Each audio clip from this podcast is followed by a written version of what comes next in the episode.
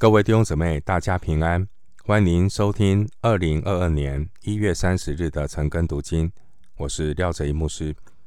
今天经文查考的内容是《路加福音》第八章二十六到三十九节。《路加福音》第八章二十六到三十九节内容是耶稣治好格拉森被鬼附的人。首先，我们来看《路加福音》第八章二十六。到三十一节，他们到了格拉森人的地方，就是加利利的对面。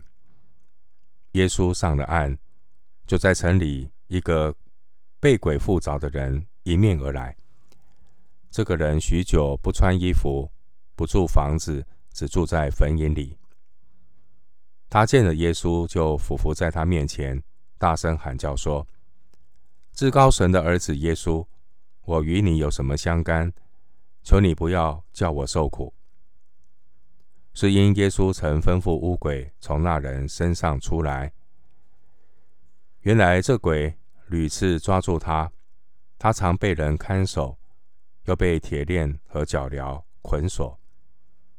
他竟把锁链挣断，被鬼赶到旷野去。耶稣问他说：“你名叫什么？”他说。我名叫群，这是因为附着他的鬼多，鬼就央求耶稣不要吩咐他们到无底坑里去。这段经文我们看到被鬼附者的光景，被鬼附的人，他们的特征就是精神失常，生活没有规律，并且脱离家庭和社会。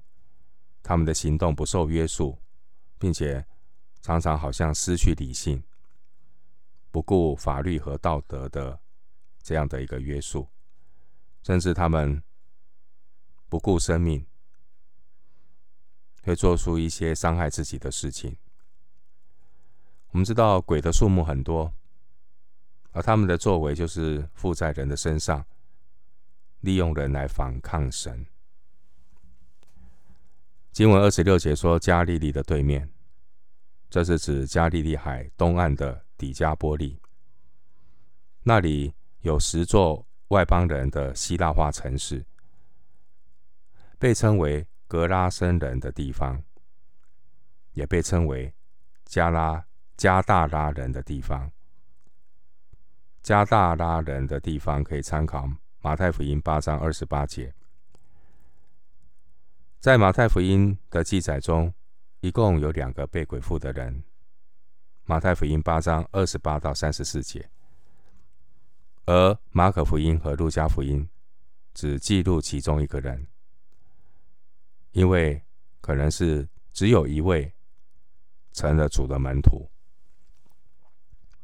经文二十七节提到只住在坟塋里，这是指当地的坟塋是可以进入洞穴。一方面可以埋葬死人，那也可以提供给活人暂时居住。二十八节，这个人称呼主耶稣是至高神的儿子，这让我们看到，连乌鬼都比文士法利赛人更清楚主耶稣的身份。当然，这也不奇怪啊，因为雅各书二章十九节说，鬼魔。野性，却是战惊。经文二十八节，乌鬼说：“我与你有什么相干？”意思是，主，你为什么要来干扰我？主耶稣，主耶稣，他来要除灭魔鬼的作为。而这个鬼说：“主啊，你为什么要来干扰我？”这乌鬼说的话：“你为什么要来干扰我？”某种程度也代表今天许多人对耶稣的态度。许多人，他们也承认有神，举头三尺有神明。可是他们的神其实是来服侍自己，真正的主人是自己。他们虽然承认有神，但是不愿意让神来掌管他的人生。这种只是客观道理上的认识。经文二十八节，乌鬼说：“求你不要叫我受苦。”表明呢，这乌鬼知道最后的审判时间还没有到。主耶稣第一次来到世上，为了要施行拯救，而主耶稣第二次再来的时候，他要带来公义的审判。经文三十一节提到无底坑，这是暂时拘禁邪灵的地方。启示录九章一节，而魔鬼他们的结局就是永远的硫磺火湖。马太福音二十五章四十一节，启示录二十章十节，二十九节经文说，是因耶稣曾吩咐乌鬼从那那人身上出来。那这句话表明了。在这个人还神志不清楚的时候，主耶稣已经主动施行了拯救，不是看他有没有什么信心。三十节，主耶稣问那个人说：“你名叫什么？”那回答的是谁呢？回答的是乌鬼。主耶稣要在众人面前问乌鬼的名字，特别是要凸显。那个被鬼附人的他的需要，要显明给周围观看的这些人，让他们明白，这个人被鬼附是多么的凄惨可怜。他被挟制，挟制他的是一个邪恶的魔鬼军团。三十节的个群可以翻译成营。代表是一个罗马的军团。新约时代的罗马军团是由五千两百位步兵和一百二十位辅助的部队组成，所以我们可以想象，这个人身上那个鬼叫群，他身上附了许多的鬼，难怪马可福音五章四节说，没有人能够制服他。因为他身上鬼太多，弟兄姐妹，我们看到这位格拉森人被鬼附的人的光景，这也是幕后世代罪恶泛滥、人性的写照。而唯一能够拯救罪人的，不是道德劝说，也不是物质的满足，而是主耶稣基督的全能。主耶稣他来到格拉森这个外邦人的地方，主要的目的就是要向外邦人报告：被掳的得释放，瞎眼的得看见，叫那受压制的得自由。主耶稣来要释放那些一生因怕死而为奴仆的人。希伯来书二章十五节。回到经文，《路加福音》第八章三十二到三十九节，那里有一大群猪在山上吃食，鬼央求耶稣准他们进入猪里去。耶稣准了他们，鬼就从那人出来，进入猪里去。于是那群猪闯下山崖，投在湖里淹死了。放猪的看见这事，就逃跑了，去告诉城里和乡下的人。众人出来要看是什么事。到了耶稣那里，看见鬼所离开的那人坐在耶稣脚前，穿着衣服，心里明白过来，他们就害怕。看见这事的，便将被鬼附着的人怎么得救，告诉他们。格拉森四围的人。因为害怕得很，都求耶稣离开他们。耶稣就上船回去。鬼所离开的那人恳求和耶稣同在，耶稣却打发他回去，说：“你回家去，传说神为你做了何等大的事。”他就去，满城里传扬耶稣为他做了何等大的事。八章三十四到三十九节是提到被鬼附的人，他得释放、得拯救。污鬼离开那个人之后啊，这个人他就坐在耶稣脚前亲近主，穿上衣服，恢复正常的生活，心里明白过来，不再受捆绑，从此得到自由。耶稣吩咐他要回到城里，要到处见证主的救恩。主耶稣赶鬼对这个污鬼的处置，让我们看到几个临界的事实。首先，我们看到污鬼不能够长期独立存在，他离开了人的身体，就要另外找一个安歇的地方。另外，我们也看到耶稣的大权柄。如果没有主耶稣的允许，鬼也不能够随便的行动。经文我们看到猪，猪是不洁净的动物。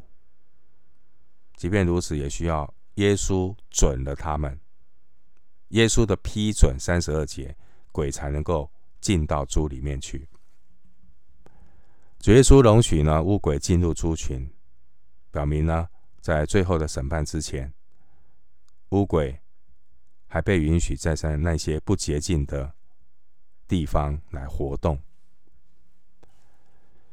马可福音五章十三节有记载呢，这些乌鬼带着两千只猪投在湖里淹死了，两千只猪，因为鬼可能是需要在有水的地方才能够安歇，可以参考马太福音十二章四十三节。所以有水之地对鬼是有意义的。主耶稣允许这些猪死亡，因为要凸显撒旦的本性。撒旦的本性就是破坏、毁灭。其实乌鬼真正要毁灭的不是猪群，而是毁灭人。乌鬼让猪死亡的方法不是直接的动手，而是带着那群猪闯下山崖。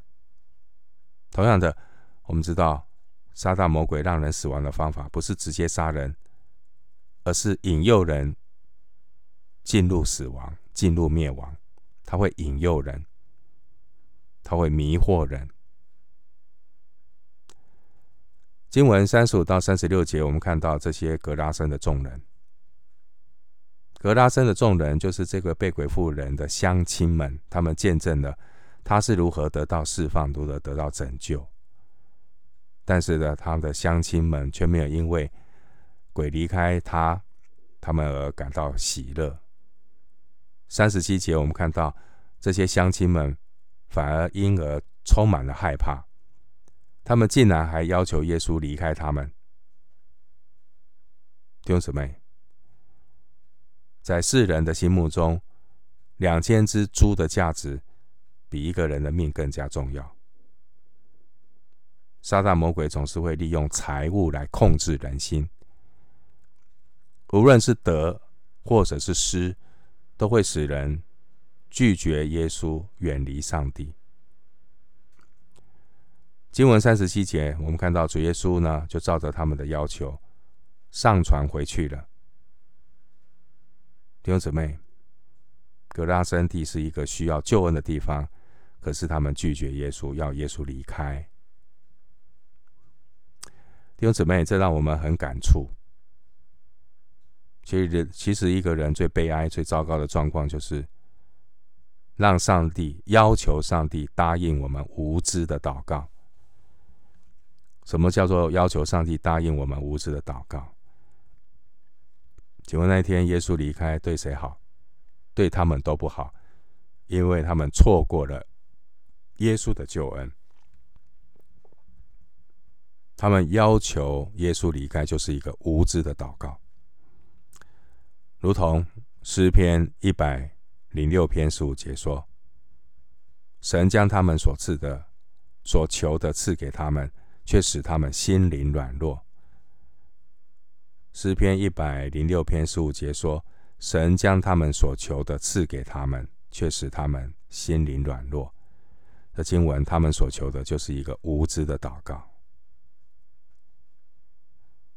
神答应人无知的祷告，其实是要让人受到一些的管教。这些众人呢，求耶稣离开啊。耶稣离开回去。其实耶稣他知道一切的事，他知道在另外一边还有两个人正等待着耶稣去帮助他们，去医治他们。经文三十八节，我们看到鬼所离开的那个人，他恳求和耶稣同在，但主耶稣却打发他回家，因为。三十九节，主耶稣要这个人向众人传扬神在他身上奇妙的作为，做了何等大的事。主耶稣虽然离开这些拒绝他的外邦人，但主耶稣并不是放弃他们，主耶稣还是怜悯他们的软弱，差遣了这位得释放、经历救恩的人呢，向他们做见证。他身上的鬼出去了，他是一个活见证，就透过他来向他的乡亲做见证。经文三十九节，我们看到这个得释放拯救的人，他不但回家做见证，并且马可福音五章二十节说，他在底加波利传扬耶稣为他做了何等大的事。后来呢，耶稣再次的经过底加波利。有人带着一个耳聋舌结的人来见耶稣，求主耶稣按手在他身上。马可福音七章三十二节。而这个在底加波利的人来找耶稣的人，可能就是今天这个格拉森人做见证的结果。弟兄姐妹，今天我们都像这位被鬼附的外邦人。其实，我们的身内身外都受到许多的捆绑和辖制，甚至我们都不知道出路在哪里。但是，感谢神的怜悯。以弗所书二章四到五节说：“然而，神既有丰富的怜悯，因他爱我们的大爱，当我们死在过犯中的时候，便叫我们与基督一同活过来。”弟兄姊妹。上帝把这个传递好消息的使命托付给我们，我们有责任来见证神为我们自己所成就的大事，去宣扬那招我们出黑暗入奇妙光明者的美德。我们今天经文查考就进行到这里，愿主的恩惠平安与你同在。